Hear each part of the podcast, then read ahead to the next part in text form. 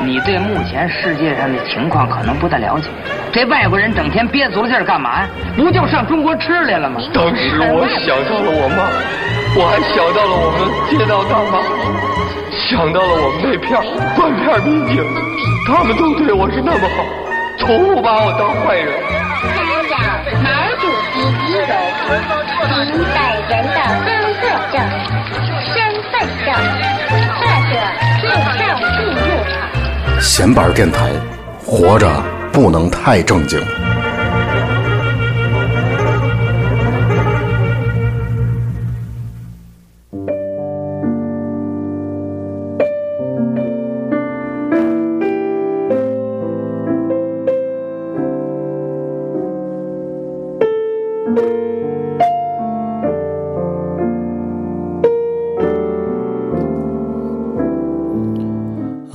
这里是闲班电台，我是小明。啊，我曹睿，嗯，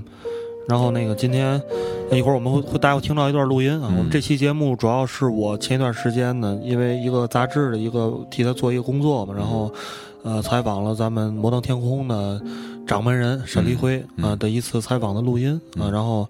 这期节目呢，就是我跟他聊天的内容，其实主要是围绕北京啊，围绕啊北京的一些这个这些年来的变化吧。但是我觉得这期录音呢，因为觉得沈立辉老师谈的还不错，嗯就是说他那个就是说了很多有意思的事情，包括大家可以注意到他会聊到他今年的一些计划啊，包括摩登天空今年想要做的一些事儿，然后以及他对于这个目前的这个一些演出啊，呃大家关心的音乐节啊，包括这种年轻人活动的这种公共空间啊等等一些他自己的一些想法和看法，以及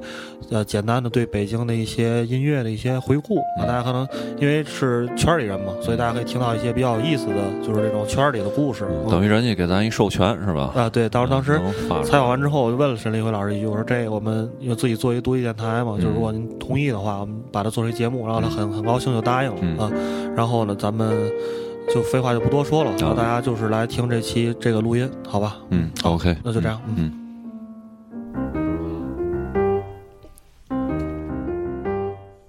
呃，先第一个就是您先聊的，就是跟北京开始，但是您但是您是北京人吧，我觉得您就主要说说呃这些年您觉得北京的变化跟您小时候有什么不太一样的地方？变化跟小时候，小时候永远是一个一个电影的感觉。我觉得可能北京的这个变化实在太大了。嗯，您您家是在哪哪个城市？我小我小时候在那个乐坛，嗯乐坛北街，然后住我姥姥家，嗯反正就是有好多蜻蜓嗯、蓝天白云，然后卖冰棍儿的，嗯感觉热的时候特别热，冷的时候特别冷。然后 后来您觉得就是多大的感觉就是开始变化了？就觉得，然后包括什么呃人越来越多，然后这这些吧，初中、高中，差不多吧。嗯初中高中。但是我我觉得也也也不坏，但是就是这个过程里，你你始终觉得哎挺好，嗯然后你就觉得哎有高楼挺好，嗯有这些都都还是让你吸引，但是你有的时候你反过去看，嗯。然后你就觉得又不太好。嗯。但是我们在那个变化里，我我觉得那个最起码对我来讲，我我中间不觉得那些不好，嗯。那可能现在看起来很多不好，觉得，嗯，那但是当时就没有这感觉。对，因为在过程中可能会就是就是不知不觉的，它有一些它形成了，就会感觉。对，其实比如说我，我从来不认为后海怎么样，嗯。因为上学的时候，后来我在在这个北海中学特别次的北海中学上初中，然后就基本上每天同学放学，好多时候都去鼓楼啊，什么去这个这个后海那个什刹海去游泳啊什么的。那你不觉得那个这地儿有什么特殊的？对，然后胡同啊什么这些，我也特别讨厌胡同。其实，我一直没没觉得胡同那个小时候就没觉得胡同有什么大杂院儿乱七八糟啊，反正就特那什么。但是可能可能到后来，可能你你也去了伦敦，你也去了巴黎，你去纽约什么什么什么。突然有一天你回北京，仔细再去后海一看，哎，你觉得这他妈这后后海还是挺牛的啊！就是这你没有那些看没有看，但是但是你会去去到巴黎，你也觉得哦巴黎很牛，啊，你会觉得纽纽约很好，然后伦敦很好，都会觉得好。但是反过来呢，你你你你回到北京一看，哦，后海很好啊，就会会有这种。我也不知道为什么。有有参照物，对对对。然后下一个想问您就是呃，就北京吧，这些年这个音乐摇滚乐这个发展，然后包括这个对于摩登天空来讲，呃，您您还您有在您的印象里，或者您从一开始做那个印刷，后来然后开始做唱片公司，您觉得就是说这个整个这个圈子或者这个东西最有活力的是是哪一个时间段，或者哪有没有具体的哪一年？首先，我觉得这个我们成立的时候，九七年，我觉得是一个标志，九七九八，因为那时候是北京新生。嗯。然后其实你要说后来，我们也没造这些运动出来，但是我觉得应该说是北京新生之后呢，可能还有那个。对我来讲啊，对摩登天空来讲，就是我们后来又做了那 Bad Head，做胡麻个那个左小，那那个是一个地下音乐的一个爆发，大概在九九年的时候，所以九七我们是北京新生，九九大概到那个中国的地下音乐在北京是音乐的中心，就把这些这些之后有可能又出现了舌头啊这些这些乐队。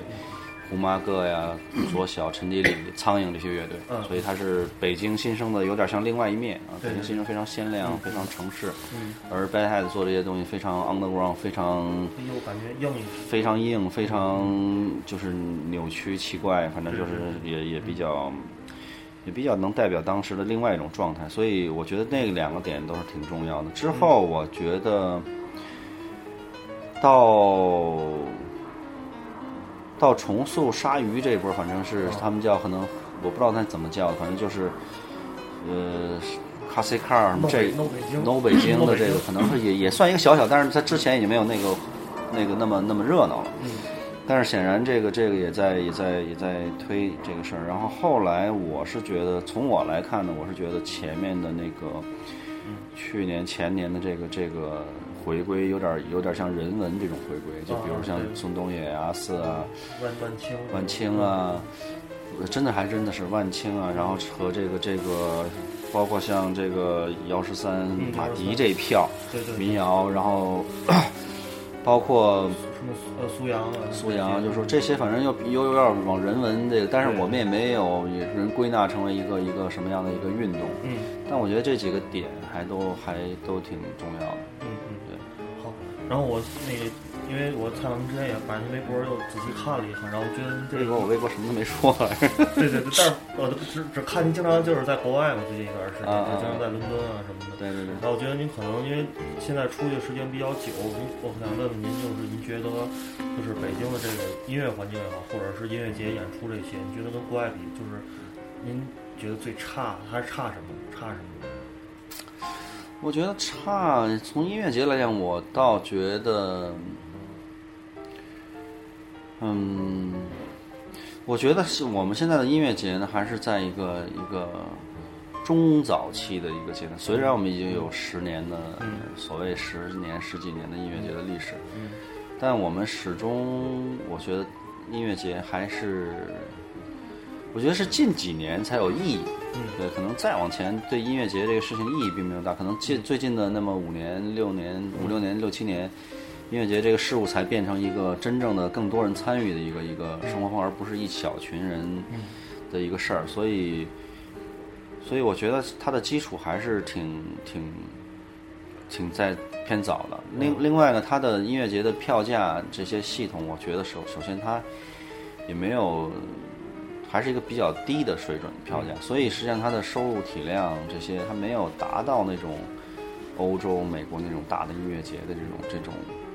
因为一个国际化的音乐节特别重要一点，就是说白了特简单，就是说你请了什么级别的艺人。对对。因为你你你请一个大的艺人，或者说你请了几个大的艺人。他对你的这些艺人本身对你的要求，比如对你的声音系统的要求，其实我们现在硬体已经完全跟国外接轨了。嗯，就是国外用的那个这个 PA 的这个这些品牌，我们都在用啊，都是最好的顶级的。嗯，至至少草莓是这样。嗯。然后，但是呢，我是觉得这个，因为你的艺人的级别还没有到那个那个，好像我们说一百万美金，嗯，就是五十万美金，你请一个艺人演一场，我我们也没有到这个程度。所以呢，当这个艺人没有到那个程度的时候，他对你的，比如说接待水平，嗯，包括你的这个整个的硬件，包括你的音乐节后台的管理，嗯嗯嗯，我们都有，现在所有的艺人都有后台的这些，我要什么牌子的酒，什么什么的，就这是一个特正常的事儿。在可能在十年前，我们认为这特别不正常。对我说这帮人不是胡来嘛？我听过那樱樱桃可乐那个，啊，对，听过樱桃。就就所以呢，就是说类似这些，可能以前都觉得很奇很奇怪的东西，但是现在已经变成了一个一个一个一种标准的配合。但是显然，如果你这艺人再大的话，他对你酒店包括接机、设备的进关，所有这些东西，我觉得要求会更高。所以，如果一个音乐节没有到那个级别的艺人，我们很难讲我们是一个真正国际的音乐节。嗯觉得草莓这样的音乐节，它已经在往那个方向，尤其北京、上海草莓，对对，它是往那个方向在走，但是显然是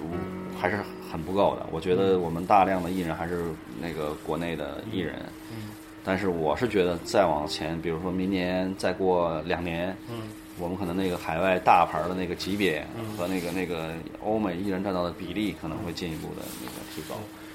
然后我觉得那那您觉得 在这些过程当中，您觉得比如说像一些呃，比如说一些服务系统、一些服务它的水平的提高，可能包括政府方面，比如说一些审查呀、政治这些东西，他们也也是在进步，尤其北京这边。我觉得其实没什么进步，有些事情呢，他多了一些理解，嗯嗯。多了一些，因为他相信你。嗯我觉得这个挺重要的，就是说很多东西呢，你没有一些，有些是有规定的，有些可能是没有那么明确，嗯嗯。有些是可以，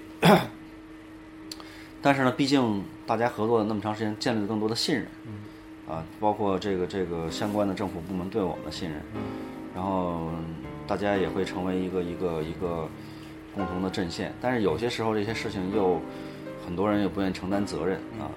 那那那那其实对我们来讲，中国的音乐节主办方要面临可能是是是特别大的问题，就是说可能在海外的音乐节主办方不存在的问题，但可能我们用了大量的时间，必须要处理类似这样的问题，所以是非常非常辛苦。但是对我们来讲呢，就是显然这件事情我们已经习惯了，已经适应了。但是啊，就就已经适应了，所以我们就把它变成我们的固定流程的一个部分。然后，但说到音乐节，就是我是觉得，就是说不不光是主办方的事儿，也也有观众的素质的这个事儿。观众，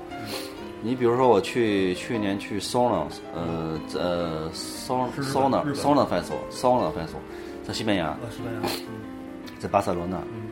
然后他是在选择一个一个场地，就是说，呃有有馆，嗯有有户外，嗯啊、有室内的小场地，嗯啊，它是这么一个。嗯那那个那个那个，他的一个不是很大，就能容纳几百个人的一个一个场地里面，那是一个室内的他因为有户外的舞台，有室内的舞台。啊，它 比如说一个大牌在那个室内就只有八百个人容量的一个场地嗯在演出，嗯然后呢，那个，那你显然一个两万人的音乐节，得有一万多人，一万就是就只有一千人能能那个时段能看，嗯。所以呢，那那在中国呢，这件事情变成，你你你我买了票，我我就要进去，人家可能就把这场地封闭了，明白，嗯就一根一根警戒线，一个一个安保，对一个安保，一个安保，然后所有人都在外面聊天儿，说哎，我等他一波出来，出一个人，进一个人，嗯。就这种情况在在在这个全世界是是非常常见，而且因为场地首先它不是一个开放空间，嗯即使开放空间，可能我区域这说这个区域不能进人，但中国可能观众会说我要维权，嗯。对吧？我我不行，你这我买票我就得怎么样怎么样，嗯。你你不让我进去，我我推我推栏杆，我跟安保干。嗯。所以实际上这些事儿在中国，嗯嗯，如果同样的场景，我们根本不敢这样去去这样设计这个场地。懂。我们只在某种意义上来讲，然后，这个可能容纳的差不多相仿，我们通过引流。但在国外，他就是所有人都在那儿排队，然后互相聊天儿，然后那个那个，我我我是觉得一个音乐节，它不光是主办方的事儿，一个主一个音乐节，它是一个一个每个人都是一个音乐节的参与者和制造者。对啊对，包括其实草莓特别典型，草莓的观众特别棒，就是他们贡献了那个那个草莓特别大一个价值，就是说这些人都特别漂亮，对啊特帅，他特别特别潮，所以他就一你其实你在音乐节你你拍张照片，你不拍舞台，你拍张音乐节人的观众，你就知道这是哪个音乐节。对，是是都大家都把它当做一个展示的一个一个对，所以呢，就是说，所以所以就是说，显然音乐节这件事情它不是一个演唱会，不是一个，所以所以所以我是觉得呢，可能每个人都有一个一个一个责任，说哎，这个音乐节怎么能变得特特别国际，而不是怎样的？其实就像日本，我根本做不到像日本，日本音乐节我结束以后是没有任何垃圾的，这根本跟主办方没关系，你知道人说哎，人日本音乐节怎么管理的？是日本音乐节有垃圾分类，我们也有，那些志愿者那些都有。可是可是日本那些环保的教育是从从从从你幼儿园就开始了，他们的。这这个社会就这样，这国家就这样，所以到一个音乐节，它就是一个缩影。但你去欧洲音乐节，你说它文明程度够吧？全是垃圾，嗯甚至甚至小到处随处小便。嗯人家音乐节我就是一释放的地儿，所以他不在乎这个，这是他音乐节的一个部分，所以你很难讲有垃圾，垃圾问题可能头疼，但是可能也是一个组成部分。对，那日本可能就是，所以所以我是觉得中国呢，观众呢，他他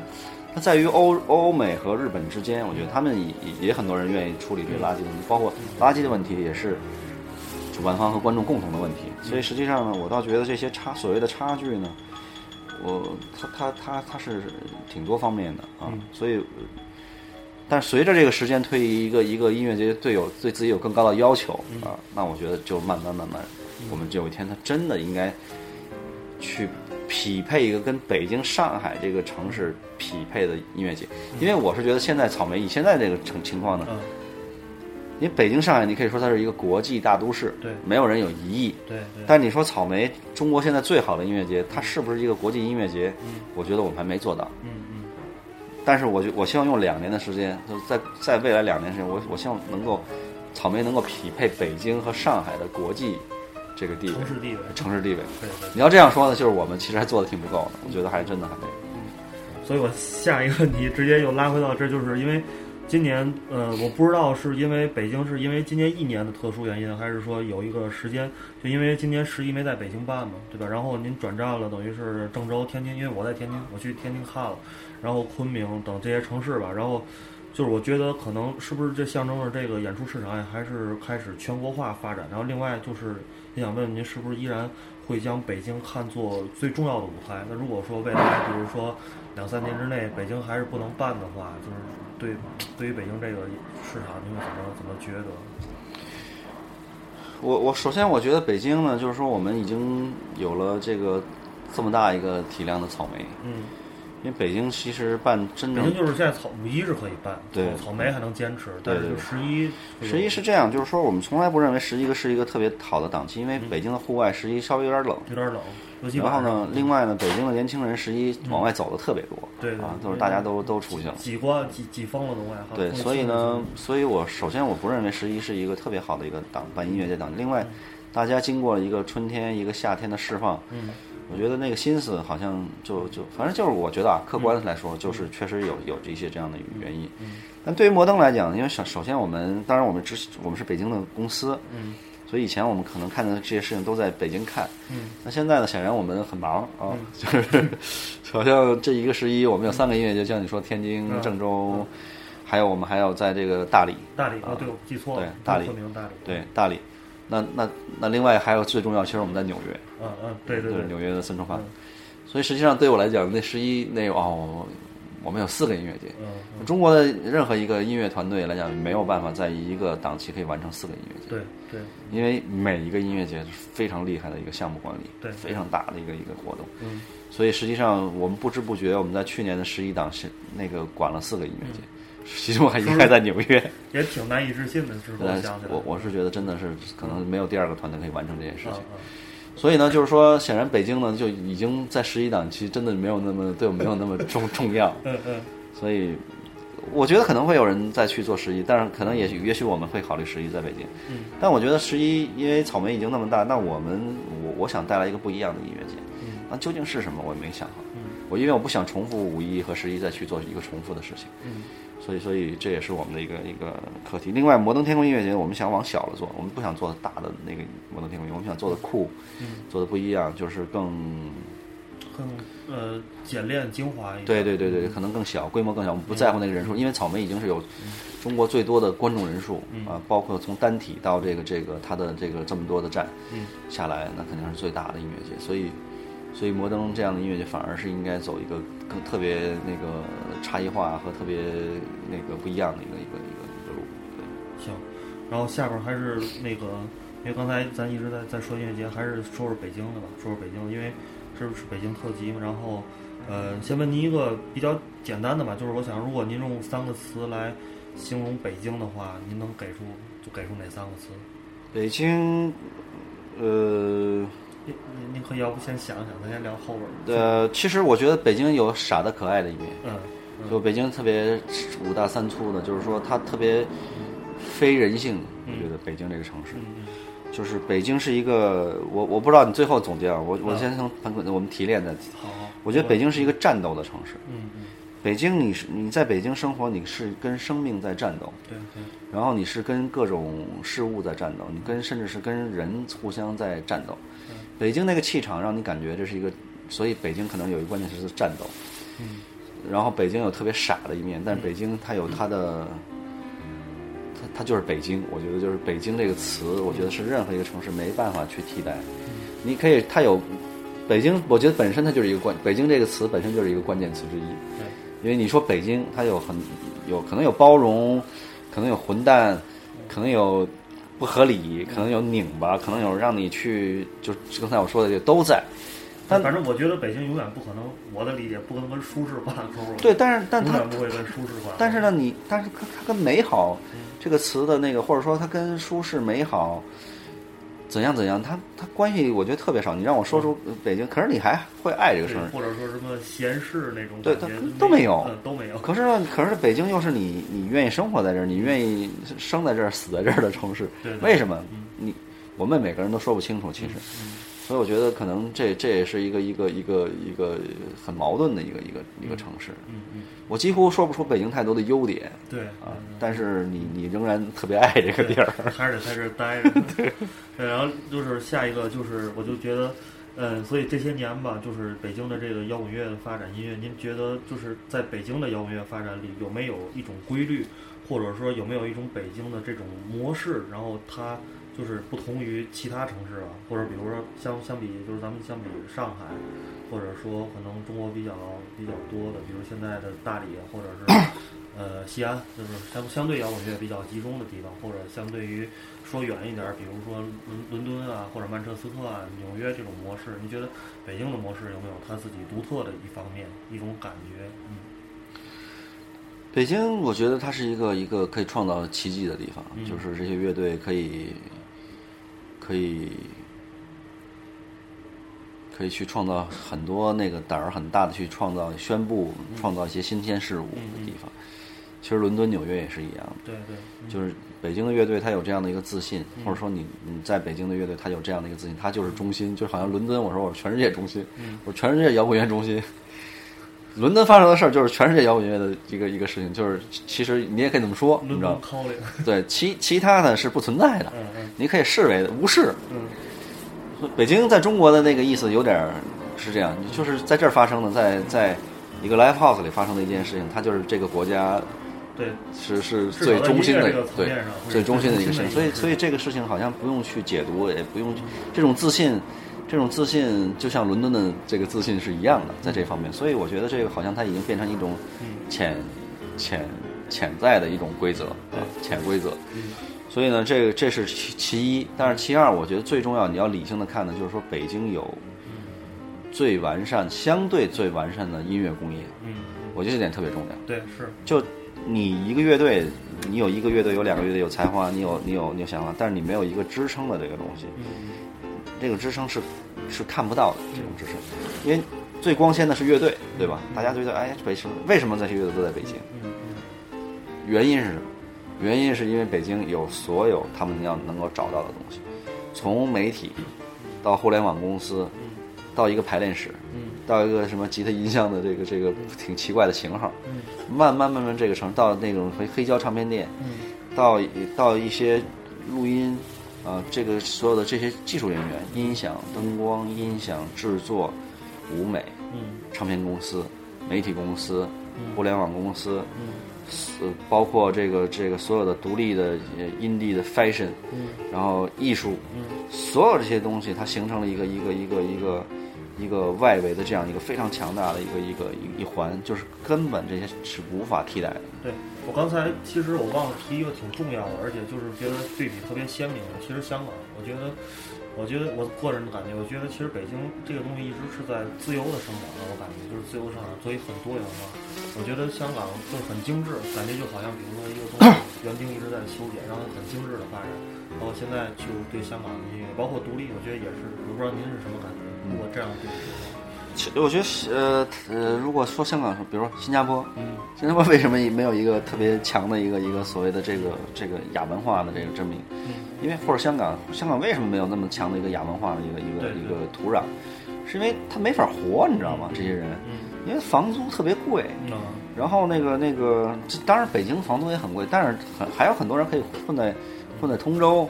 混混在什么各种奇怪的地儿，你知道吗？还是大，甚至就是说大。嗯。另外一个呢，你大，你并不孤单，嗯，对吧？北京最奇怪的人都能找到自己的一个圈子，对对。而这些人呢，就是是没有这种压力的。所谓你在香港，你自己那样，但是你你的同学，你的你找不到跟你一样的人，或者说你只能找到仨人、五个人、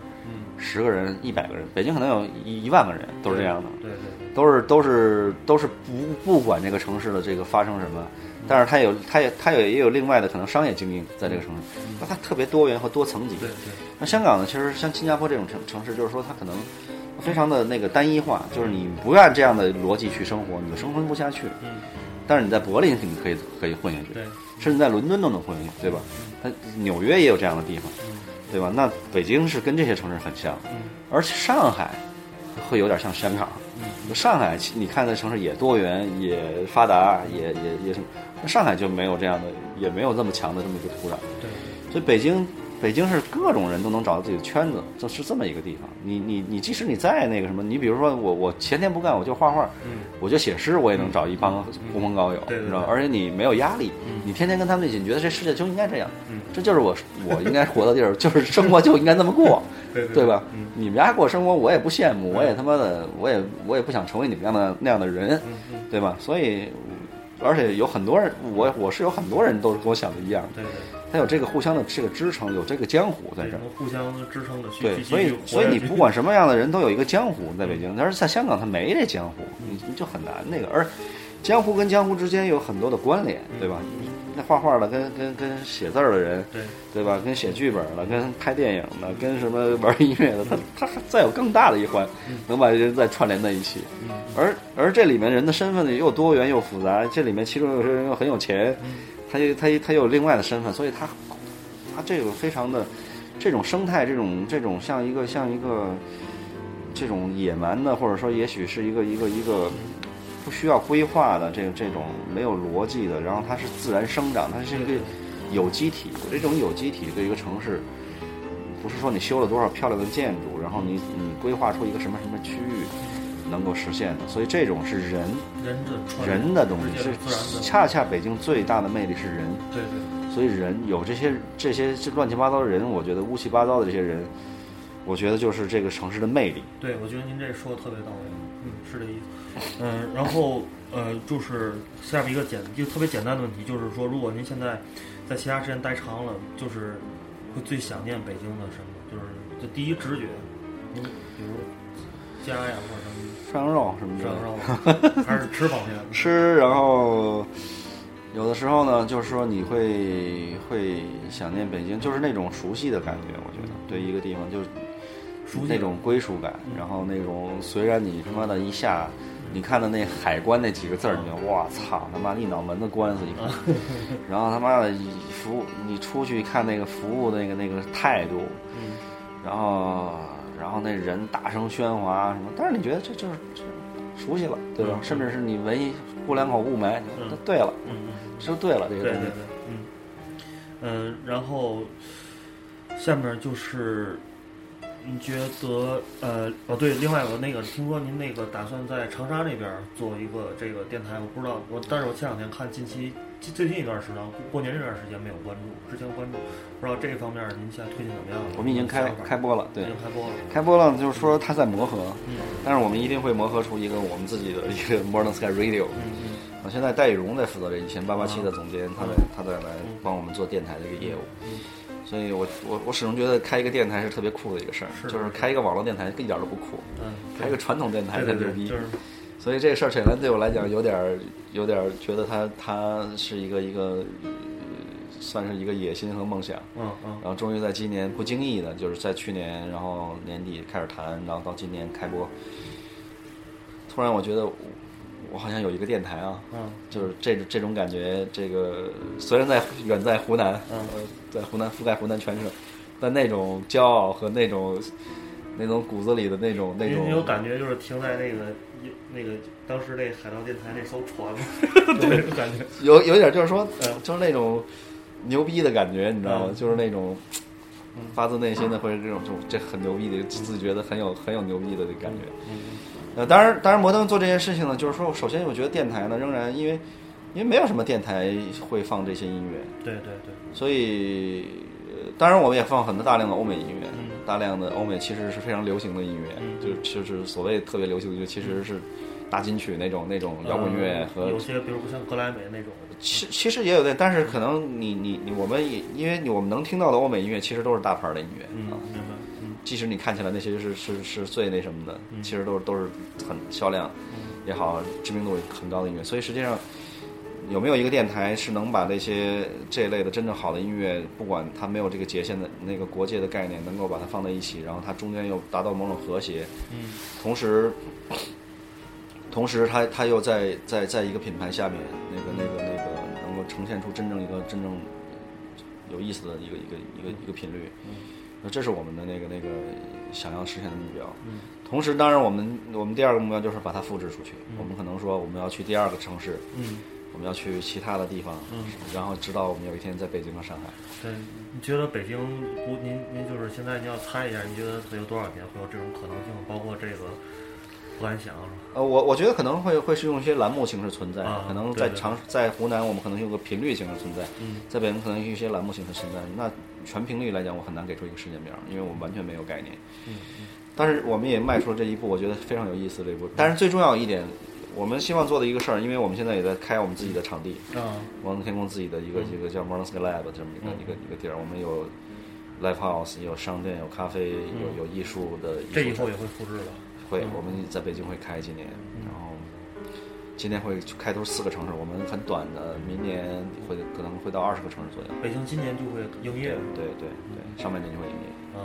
那就是它实际上是一个，您定义现在是公共空间，还是说以利它是，我觉得它是一个有点像一个艺术中心，嗯嗯，你年轻人的一个跨界的一个艺术中心。当然，首先摩登天空做的当然是音乐，嗯嗯啊，当然我们还有艺艺术的展览在里面，当当代艺术这一块儿，然后当然它也有商店，我们 selection 是很有意思的东西，然后我们自己有自己的这些内容，然后可能有些 fashion 的设计师和我们一起去做一些服装，去做一些跨界的东西。明白，嗯，当然它也是一个咖啡，大家可以可以可以混在里面，可以可以玩在里面。得待着，嗯对，然后同时呢也是很有很多讲座，有很多可以分享的东西。嗯我们希望最酷的人都能在这个地方，然后创造一些一些，然后他们之间会有很多的关联，嗯，然后看看会发生什么。我觉得每个城市都需要这样一个 Modern Sky 的一个一个中心对。对对，我觉得可以，大家不要看手机，然对嗯，其实其实我们是要把这些人放在一起，看看他们会发生什么。我们希望这些这些事情会发生。当然，当然，嗯，在这些这些城市，我们希望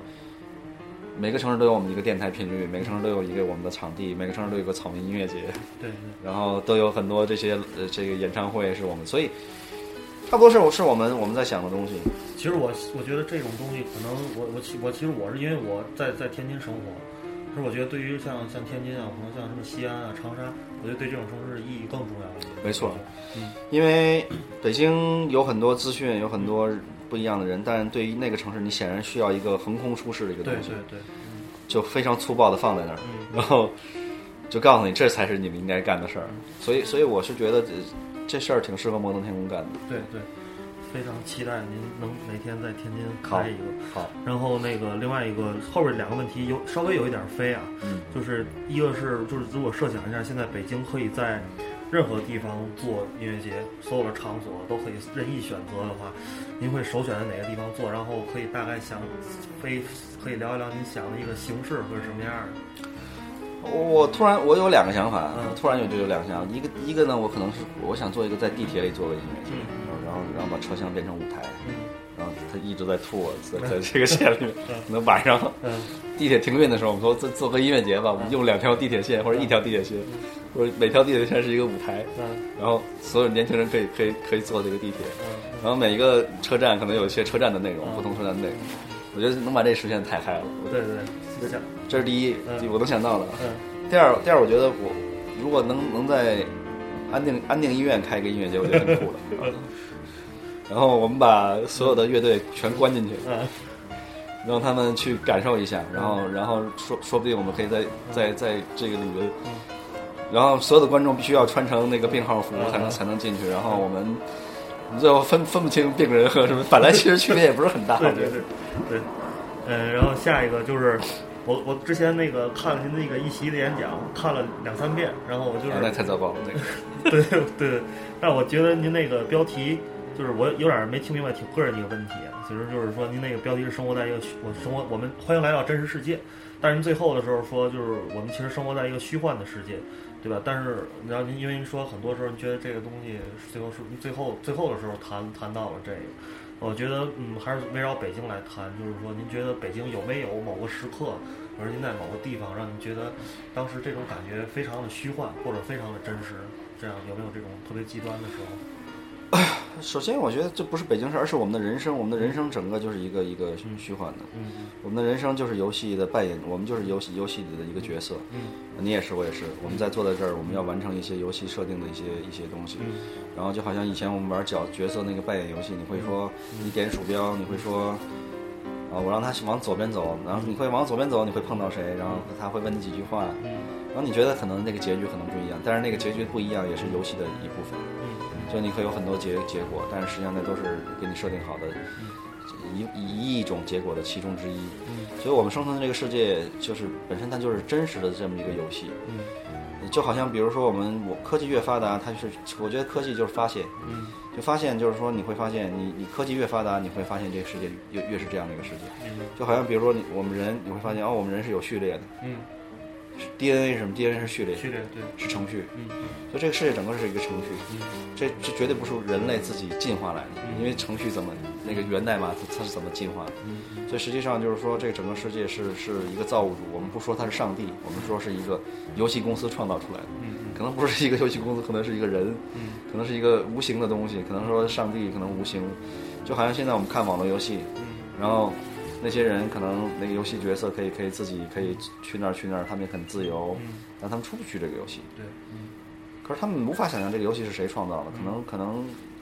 可能上帝也没有那么爱我们，我觉得嗯可能可能他按一个钮，我们就就就就就删除了，你知道吗？嗯所以呢，在在在这样一个世界里面，显然我们能做的就是说，让自己活得高兴一点。然后游戏是有规则的，游戏有时间，然后当然你可能说也会。宗教讲的是游戏下一关怎么回事儿，你死了以后，然后你灵魂怎么回事儿，游这也是游戏规则的一部分。所以对我来讲，现在我们做的这些事儿，实际上都是在消磨时间。我们去开一个音乐节，我们去实现所谓自己的理想，都是非常虚无的。其实我们根本，我们我们这些做做的事情都没有意义的，就是我们就是给自己找点乐子而已。所以呢，就是说，既然找乐子，反正就是你自己高兴一点。高兴一点，对，然后反正就是这样，这世界既然都这样你就没什么，没什么可担心的了，你知道吗？对对对你你不会特别悲伤，你也你也不会特别高兴，对但是呢，就是尽可能的去浪费掉这个时间。所以实际上，我们每时每刻对我来讲都是在这样一个游戏里。明白。嗯嗯。然后最后一个问题就是这个比较实际了，就是您可以推荐几个在北京您平时喜欢待啊，或者喜欢吃喝玩乐的地方，两三个，两三个。啊、鼓楼有一家那个那个烧饼不错，嗯啊就是在这个我推荐完以后会对我可能会不不太好，我觉得可能会现在已经要排队。嗯在烟袋斜街再往那边，可能鸭儿胡同里面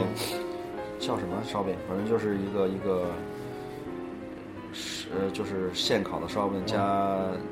牛肉什么，我酱酱牛肉，酱牛肉加烧饼，然后烧饼加肉，然后加那个那个豆泡汤什么的。哦哦我你看我现在住在住在这个